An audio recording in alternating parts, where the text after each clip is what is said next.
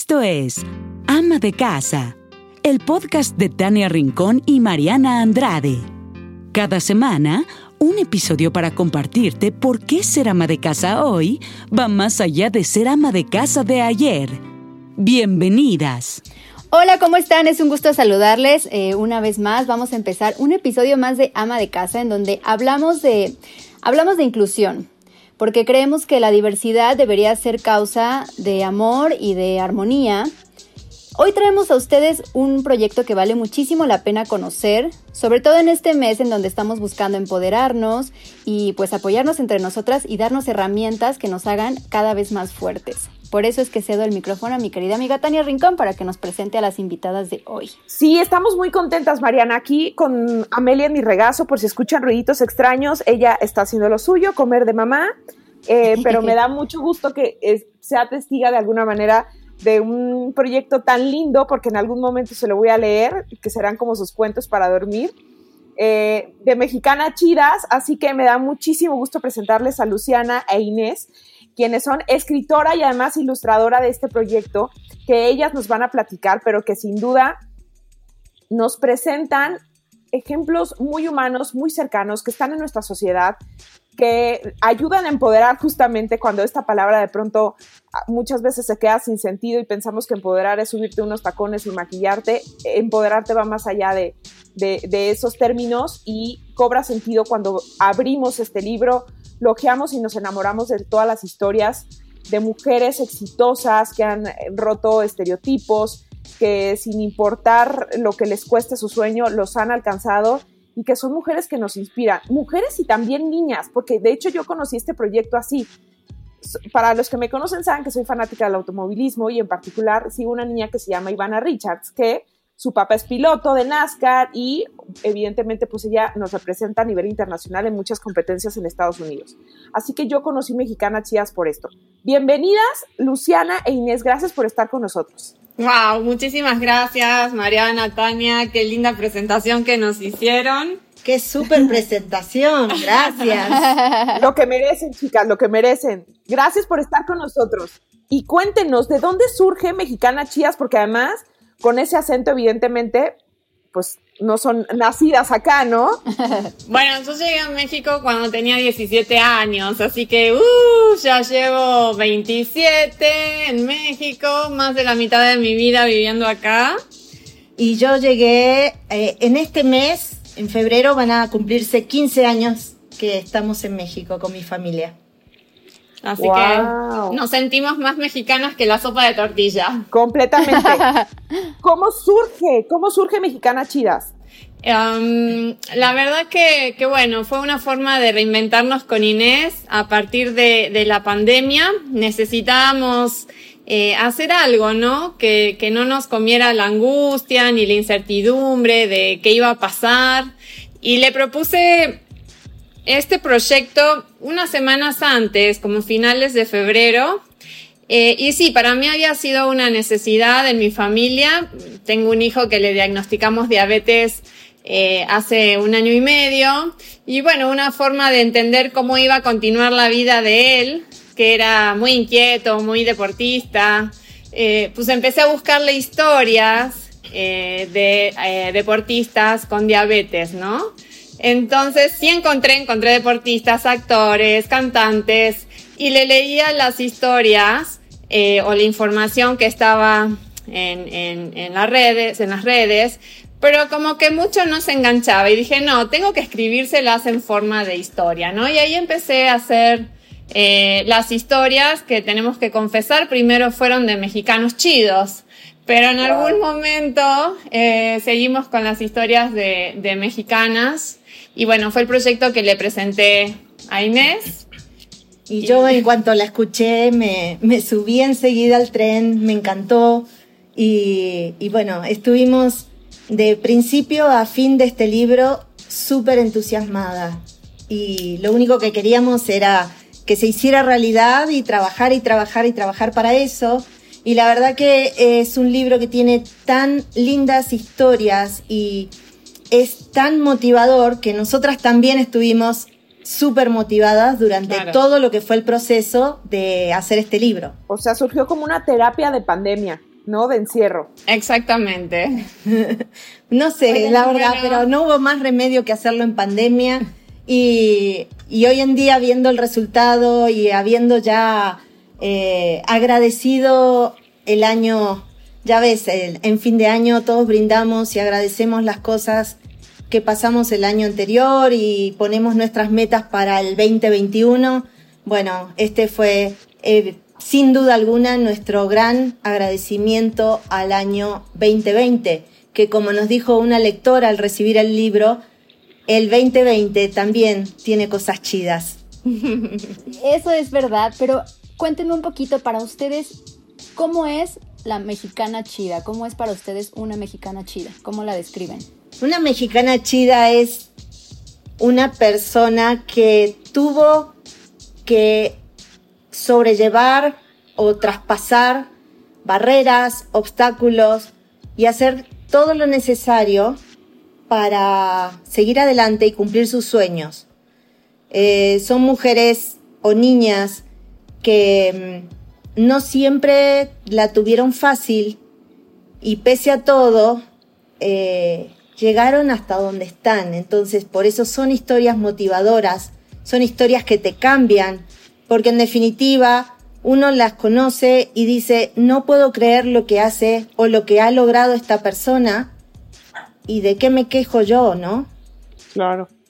Y en el primer, o sea, sé que están planeando ya el segundo tomo, pero quiero ir con el primero porque tienen historias fascinantes. Eh, una Soraya Jiménez, ¿no? Que fue la primera mujer que le dio una medalla de oro a nuestro país, eh, y sobre todo en alterofilia, ¿no? Que, que si bien somos fuertes en muchas disciplinas, pero la alterofilia pues tampoco era como que se dieran tantos resultados. Está Yalitza Paricio. ¿Quiénes, ¿Quiénes conforman esta primera edición de, Mexicana Chidas? Mira, son 60 mujeres, em, entre jóvenes, niñas y adultas.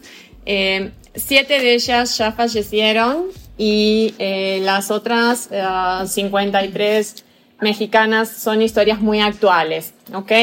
Entonces, la idea con Inés que siempre tuvimos es que fueran historias muy actuales para que nuestro público lector se pudiera identificar con ellas, que las buscaran en las redes, eh, si alguien quiere estar en contacto con ellas, hoy ya es muy fácil, ¿no? Hacerlo. Entonces, nos parecía mm, como dar una nueva oportunidad a estas historias que siguen siendo historias actuales. O sea, hoy nosotras narramos una historia en el libro, pero quizás en unos años estas historias sigan evolucionando, sigan cambiando. Y eso es lo padre, ¿no? Que sigan movimiento, digamos. Eh, sí, hay personalidades muy famosas como Yalitza, Elena Poniatowska, Elisa Carrillo, eh, Soraya Jiménez que la acabas de nombrar, Charlín Corral, Adriana Macías. Ay, Adriana, tan linda. Sí, bueno, Ivana Richards, que nos acabas de decir. Sí. Aisha Corona. Eh, un sinfín de, de, mujeres. Berta González, que es la primera maestra tequilera de México y del mundo. Entonces, siempre tratamos de, de buscar que fueran las primeras en algo. ¿Ok? Fue un poquito el criterio que tuvimos con Inés eh, para empezar a, seleccionarlas. Y créanme que las profesiones y las actividades nunca se agotan. Eh, y siempre hay también profesiones nuevas, siempre, siempre vamos a tener la primera D, ¿no? Entonces, um, también buscamos, por ejemplo, en las niñas, que muchas de ellas fueron el Premio Nacional a la Juventud, um, otras forman parte de listas muy poderosas de mujeres, eh, otras em, son empresarias, artesanas, que ya han ganado premios. Eh, así que bueno, nada, fueron, son mujeres que de alguna forma se han distinguido. Y veo, en el caso tengo aquí algo que me resuena muchísimo y es a Lorena. Y la gente que nos escucha igual, si no conoce la historia de Lorena, de verdad debería hacerse un favor y buscarla porque es una pues jovencita de Chihuahua que empezó a correr ultramaratones y con sus guarachitos de plástico ha logrado cosas impresionantes y recorrer el mundo ganando competencias y cómo fue buscarla o cómo fue darle la noticia de queremos que seas una mexicana chida. ¿Tuvieron contacto con todas estas mujeres para hacer el libro? Sí, sí, sí. Mira, yo eh, creo que lo más padre del libro, de lo que me tocó a mí, fue todo el tema de... Eh, un poquito la investigación y, otro poco que se nos fue dando con Inés, la parte de llegar a ella. Con muchas fue muy fácil a través de redes, eh, pero con otras no, ¿ok? En el caso de Lorena fue, eh, fueron varias personas las que nos apoyaron a dar con Lorena y con su hermano, porque Lorena prácticamente no habla español. Sí. Entonces con ella teníamos una pequeña barrera muy importante. Entonces, eh, bueno, fuimos platicando con uh, personas que de alguna vez estaban dentro de, de, la misma actividad que ellos, que son ultramaratonistas, que habían estado en contacto. Luego me pasaron el teléfono de Mario, su hermano. Eh, la verdad que era difícil contactarnos porque en la sierra, en donde viven ellos en Chihuahua, por lo general no, no están conectados. Cuando bajaban a Krill o algún municipio o ciudad un poquito cerquita, podíamos e, entrar en contacto. Pero con ellos sí tuvimos que trabajar mucho, platicar mucho. De hecho, en un principio, Mario, el hermano de Lorena, nos pidió que platicáramos del proyecto con una señora que va a la sierra desde hace 20 años y que ha trabajado con muchas comunidades y ellos tienen un poco como un voto de confianza con ella.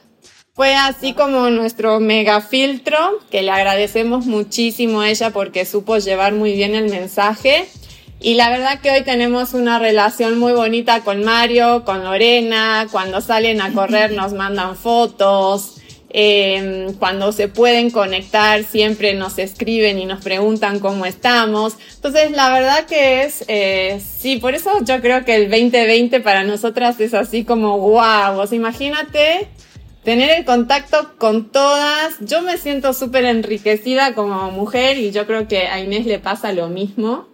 Eh, de haber podido conocer todas estas experiencias, porque no fue solo leer el material en las redes, fue platicar con ellas, fue conocer cosas o datos muy importantes en su vida que a lo mejor no, no lo habían platicado en otra ocasión. Con algunas de ellas lloramos, con otras nos reímos, o sea, ¿no? Entonces sí, yo creo que que es lo, lo, más lo más rescatable en lo personal, eh, lo que me llevo de, de, todas estas historias, ¿no? No, y estoy segura que uno eh, pues tiene el libro en sus manos y tiene la oportunidad de sentir todo esto que ustedes eh, sintieron al momento de escribirlo, al momento de ilustrarlo. Sé que tienen ustedes un apartado en su página en donde dice, si conoces una mexicana chida, postúlala, ¿no? Aquí, y cuéntanos. ¿De qué va este proyecto? ¿Cómo, ¿Qué criterio debo tener yo para postular a una mexicana chida? ¿Cómo puedo hacerlo? Bueno, en realidad cuando empezamos a, planificar este libro o a soñar con este libro, el proyecto era muchísimo más grande y necesitábamos aterrizarlo. Entonces, eh, la idea, como les dijo Luciana, era que fueran personas actuales eh, que no fuera un libro más que habla de personajes que ya hablaron muchos y, y también tener una gran cuota de historias, si se les puede llamar comunes, pero no por eso que no fueran chidas. Entonces, eh, la idea es que este libro inspire para que cada persona que llega a estas páginas conozca un poquitito de las historias y diga, ah, pero esta es una historia parecida a la de mi abuelita, o a la de mi prima, o a la de mi vecina. Entonces, eh, digamos que la idea es que seamos el puntapié inicial para que la gente las conozca más todavía y para que todos se inspiren. Nuestro mayor eh, sueño es llegar a la mayor cantidad de hogares posibles. Entonces, si tú conoces una mexicana chida, eh, bueno, contáctanos a nuestras redes.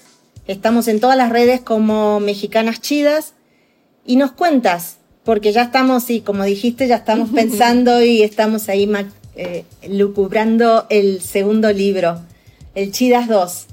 Oigan, porque definitivamente, pues estoy segura que el primero fue un éxito, pero evidentemente ustedes ya tienen una necesidad por ayudar a, la gente que lo necesita, porque pues una hace su investigación, chicas, antes de, estar con ustedes, pues investigó y ustedes por separado han tenido justo estos proyectos de, de, querer ayudar con otras necesidades y en otras facetas, pero este libro en específico tiene, tiene esa, esa razón de ser, ¿no? Ayudar también a los proyectos de estas mexicanas chidas con las ganancias de, de, libros, o sea, un porcentaje se destina para poder de alguna manera incentivar el, proyecto de, algunas de ellas. Cuéntenos de esto, porque esto también es maravilloso. O sea, no solamente estás comprando inspiración, sino también estás ayudando a que estos proyectos sigan creciendo.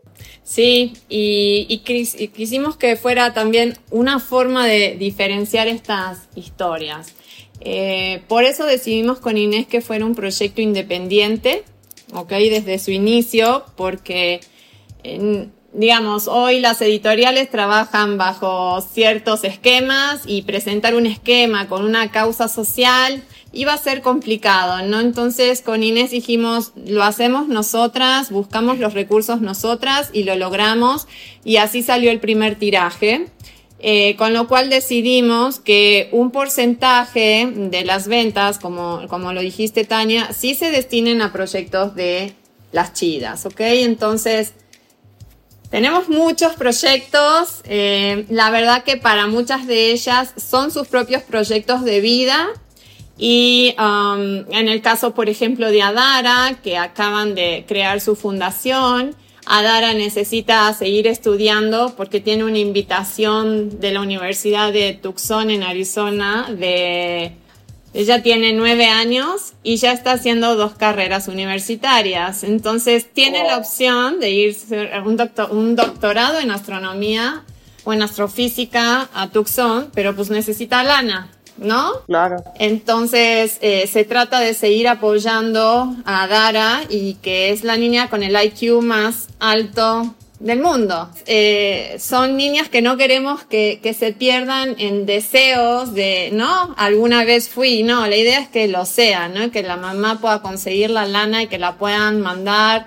que pueda seguir estudiando. Eh, otro de los proyectos que ayudamos en este primer tiraje en realidad de esa Basila, que es la primera, es la partera maya tradicional, la única de su pueblo y cuando Basila muera no va a haber más parteras tradicionales, ¿ok? Porque nadie quiso aprender de Basila.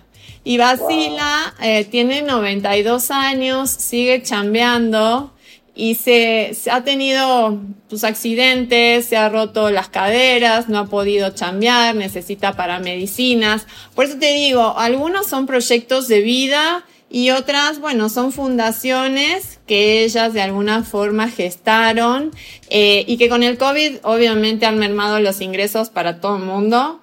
Eh, no ha sido fácil para ellas sostenerlos y bueno, de alguna forma tratar de ayudarlas. es increíble. Sí, sí, sí, porque realmente llegas como a las tripas de cada una, ¿no? Te, te vas al corazón de cada una. Claro. ¿Alguna historia en particular de, de esta primera edición que, que las haya marcado, que dicen, eh, o sea, nos contaban de Lorena, ¿no? Que era toda una travesía poder tener comunicación vía telefónica o vía correo electrónico, ¿no? Que a lo mejor podríamos estar más acostumbrados. Pero en particular, a lo mejor una anécdota que nos quieran compartir de, de de esta primera edición que las marcó? La verdad es que todas son chidas. Eh, yo también me fui sorprendiendo con algunas que por ahí no conocía su historia. Y, bueno, para dibujarlas también tenía que investigar, a veces ver eh, documentales o a veces ver em, entrevistas que les hacen. Y a mí me encantó, por ejemplo, escuchar hablar a Morgana Love, eh, cuando le hacen entrevistas y toda su historia, ¿no? Eh, Morgana es cantante y actriz mexicana y es transexual. Y, bueno, tiene una historia muy dura de luchar por conseguir sus sueños, ¿no? pero también me conmovió a Dara, uno escucha una niña genio que en sus primeros años de vida ya la habían eh, echado de algunos jardincitos porque se dormía, porque no, no entendía supuestamente, hasta que su mamá eh, decide hacer una consulta y ahí se da cuenta de que era una niña genio, genia, y que necesitaba estudiar en una escuela de talentos. Otra cosa que me sorprende de, todas estas historias son las mamás.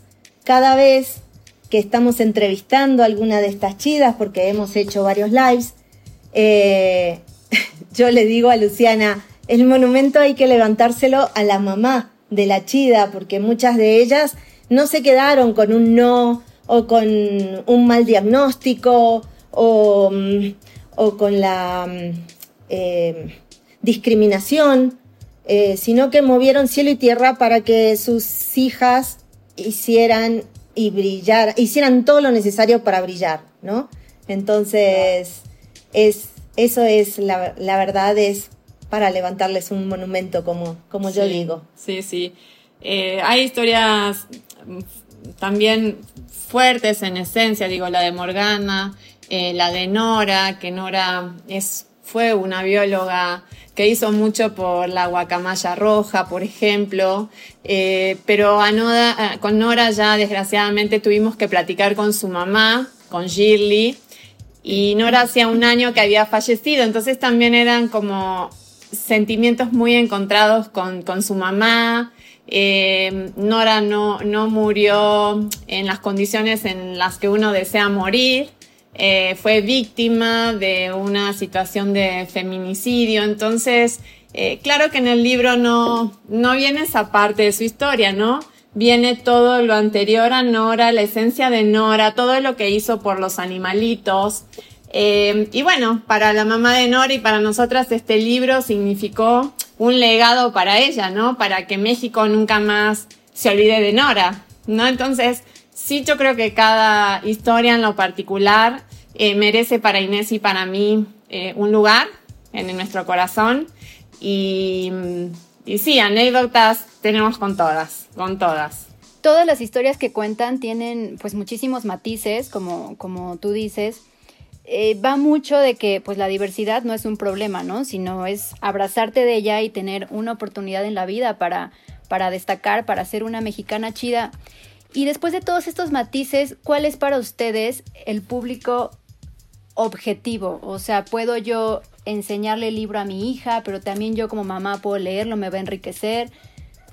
¿Quién es su público objetivo?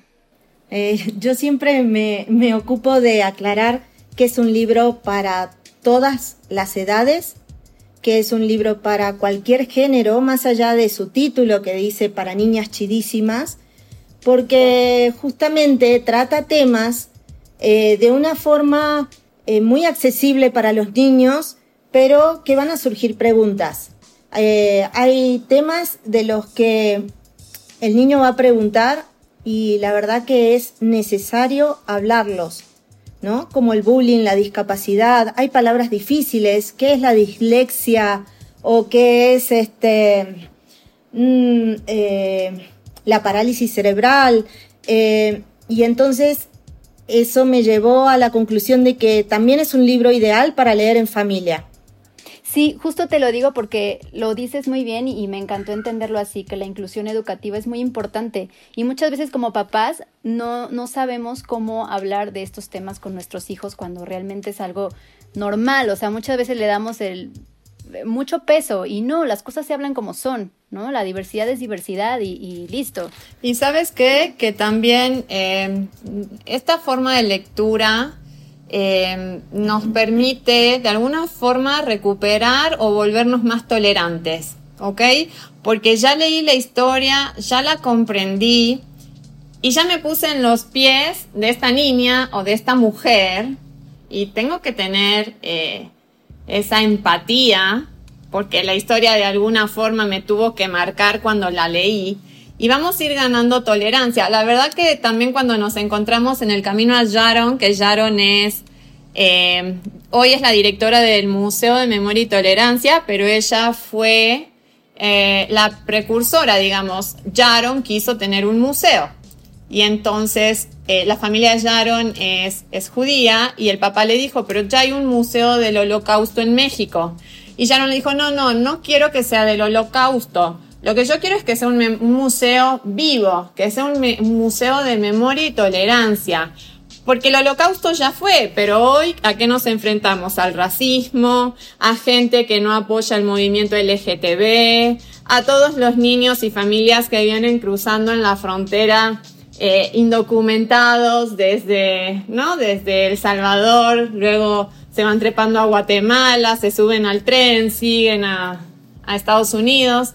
Eh, y la verdad nosotros haber encontrado el Museo de Memoria y Tolerancia es también como un broche de oro para cerrar todas esas historias y decir, sí, buscamos la inclusión, que la gente sea tolerante, que la gente sea empática y que siempre se acuerde, ¿no? De alguna forma. Entonces, sí, por eso recomendamos que sea un libro que se lea en familia. Te diré que sería ideal, o este libro, estoy pensando, es más bien para educar a los padres. Cierto. es que justo para, para ahí va, porque llega en un momento increíble en nuestra sociedad, en la revolución femenina que estamos viviendo, porque de pronto en mi generación todavía era como muy claro el camino que teníamos que tomar las mujeres o incluso se bromeaba con, ah, claro, es que ella está en la universidad, pero está estudiando MMC, ¿no? Mientras, mientras se casa. O sea, y, se, se, jugaban con estos, pues yo digo micromachismos porque era muy normal y era muy aceptado y, parece que las mujeres solo teníamos un camino y era el del matrimonio y el eh, tener hijos y ahí acaba tu historia, ¿no? Y este libro me parece súper interesante porque tiene historias tan pero tan diversas, con, con, finales tan distintos, con historias que se siguen escribiendo y que fácilmente puedes acudir a él como una enciclopedia cuando se te atora algo con tu hija o con tu hijo y mostrarles ejemplos como palpables, ¿no? Ejemplos de, personajes que, que, viven o que algunas ya se adelantaron y demás, pero que consiguieron a partir de la adversidad, pues ser exitosos y, ¿no? Conseguir lo que les daba felicidad este, absoluta, ¿no? Sus, sus, grandes pasiones. Entonces, por eso sí es un libro completamente para los papás, o sea, es como nuestra guía, por así decirlo. Incluso está la historia de, esposa y mamá, ¿no? Eh, digo, ella quiso escoger esa profesión de ser esposa y mamá, aunque tuvo oportunidad de estudiar y aunque no, pero para ella era una su familia era la vocación, ¿no? También. Entonces sí, eso es, por eso es, lo padre de, todas estas historias y, que sí, eh, que te demuestra que las mujeres somos infinitas en las profesiones, en la diversidad. Hay, están representados 17 estados de la República con estas historias.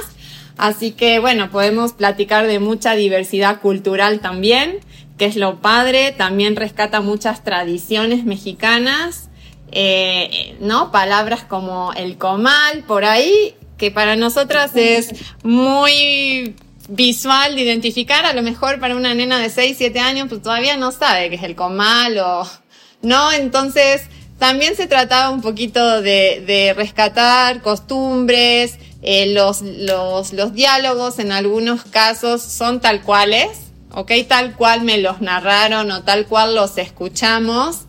Y yo creo que sí, que es lo, que es lo padre, eh, esta diversidad que tiene el libro. Claro. Me hubiera gustado, Mariana, no sé tú, tener este libro cuando éramos chiquitas, ¿no?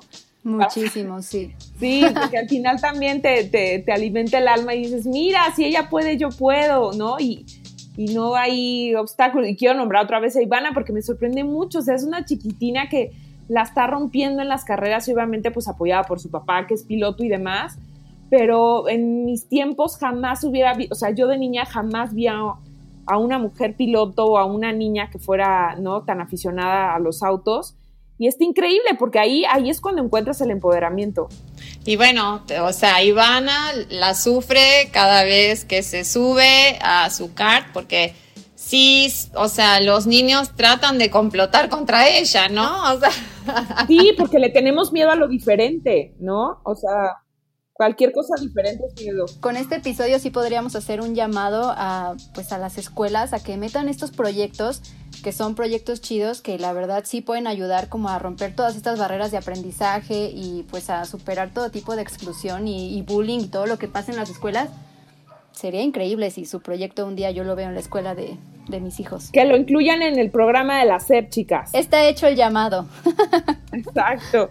¿Sabes qué? Yo creo que una buena conclusión sería que de verdad la empatía es uno de los valores más fuertes que podemos dejarle a nuestros hijos. Y este tipo de lectura inclusiva ayuda muchísimo, es una gran herramienta para, para la familia, entonces hay que adoptar estos proyectos para la casa. ¿Sabes qué? Eh, nuestro mayor eh, apapacho, digamos, es el ver el libro llegando a diferentes hogares y que nos contesten contentos con una foto y que nos cuenten las historias de cómo lo van a, utilizar o cómo lo están utilizando. Eh, nos han hablado ya varias psicólogas o coaches para decir que lo van a utilizar en sus terapias, que está bueno para tratar ciertos temas con ciertos pacientes. Y también este, nos contaron de un libro que le llegó a una hija con una mamá con principio de Alzheimer y que le lee todos los días dos historias y que le encanta. Wow. Sí, ya empezamos a tener así como nuestras historias de guerreras, de de la señora que está luchando contra el cáncer, de la maestra, ah, sí nos escribió una maestra de kinder que el otro día dio una clase de pintura con sus alumnos vía Zoom y les contó la historia de Adriana Macías, ¿no? Que Adriana hace todo con los pies y también pinta. Y bueno, los niños estuvieron felices. Y ahora ya toca el violonchelo, si mal no recuerdo, ¿no? Sí. No, hoy me llegó un TikTok haciéndole peinado a su hija y, ayer este unas clases de maquillaje. No, es increíble, Adriana, y siempre que nos llega, no, y que nos manda sus fotos, sus videos con Inés, decimos, Dios mío, esta señora siempre está tan bien maquillada, tan bien presentada, tan bien vestida, y es increíble, ¿no? Guapísima. sí, cuida hasta el mínimo detalle, o sea, nos encanta, Adriana. Y hay que decir, chicas, que también ustedes son unas mexicanas muy, muy chidas por tener la iniciativa de hacer estos proyectos, porque para emprender y hacer esto, pues primero hay que tener la iniciativa y segundo, pues no hay que tenerle miedo al éxito y ustedes están teniendo mucho éxito y yo les agradezco muchísimo que estén aquí con nosotras y que nos compartan todas estas historias. Sí, porque habla de que tienen un amor pues nato por el país, por, por su gente, por sus costumbres, por sus tradiciones y, lo vemos como una manera como de, honrarlas y de resaltar pues eh, la belleza no solamente del país, sino de las mexicanas. Así que infinitas gracias por, por hacer este proyecto que nos inspira, que nos ayuda y que como mamás, como papás nos da herramientas para poder de alguna manera pues educar mejor a nuestros hijos y sobre todo que sean niños felices siendo lo que ellos quieren ser, que tengan ejemplos claros de que todas las cosas se pueden conseguir. Seguro. ¿Y sabes qué? Nuestro mensaje es que todas tenemos nuestra historia chida. Sí, eso. Completamente. Este, este libro también es un agradecimiento nuestro hacia México, que es un país que nos recibió y del cual eh, estamos enamoradísimas. Y, pero no se hizo solamente, solo el libro, no se hizo entre Luciana, yo y estas chidas. Eh, también es una gran, eh, un gran proyecto colaborativo. Eh, al principio, Luciana, con su lado emprendedor, este, organizó un crowdfunding y, y, bueno, así como les contamos que hay mucha gente que nos escribe para sugerirnos chidas, también les pedimos a todos que nos sigan en las redes, y es el momento justo de decir sus redes y la página donde pueden comprar el libro. Exacto. y que estén atentos a todo porque se viene el Chidas 2 y vamos a necesitar también de su colaboración. Claro, y estamos, estamos a la orden y sientan ama de casa su aliado siempre, porque justo esa es la bandera de ama de casa, ¿no? Eh, destacar y pulsar y, tener todas las herramientas necesarias para ser pues mexicanas chidas. Mira, por redes nos encuentran Twitter, Facebook, Instagram, Mexicanas Chidas y nuestra página es www.mexicanaschidas.mx. Buenísimo. Pues ahí estaremos, yo obviamente ya la sigo, todas las amas yo de casa también. la tienen que seguir en este momento. Es un gran proyecto, háganse del libro, cómprenlo y pues pronto van a poder encontrar la parte 2. Muchísimas gracias, chicas, gracias por estar con nosotros. Luciana Inés, gracias infinitas y de verdad felicidades por este proyectazo. Gracias a las dos. Infinitas gracias a Sí. ustedes por este espacio. Sí, Amiga, tú eres muy chida también, eres una mamá mexicana chida. eso, tú también, amiga. Por eso somos amigas, porque nos, nos aventamos cebollazos.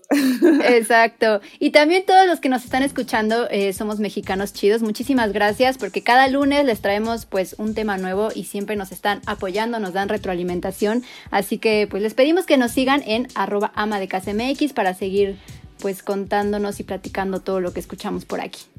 Ellas son mexicanas chidas, así que no dejen de seguirlas en las redes sociales. Gracias por habernos acompañado y nos vemos el próximo lunes con un episodio más de Ama de Casa. Bye. Bye. Gracias por escuchar un episodio más de Ama de Casa, el podcast para mujeres que son o serán amas de casa de hoy.